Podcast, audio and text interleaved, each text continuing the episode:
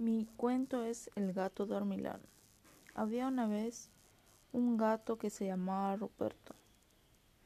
Ruperto revisaba la casa porque un ratoncito ronca en la repisa. Busca despacito en todos los rincones, en las alacenas y en los almohadones. Pero el gato dormilón se durmió en un rincón. Ronca y ronca don ratón.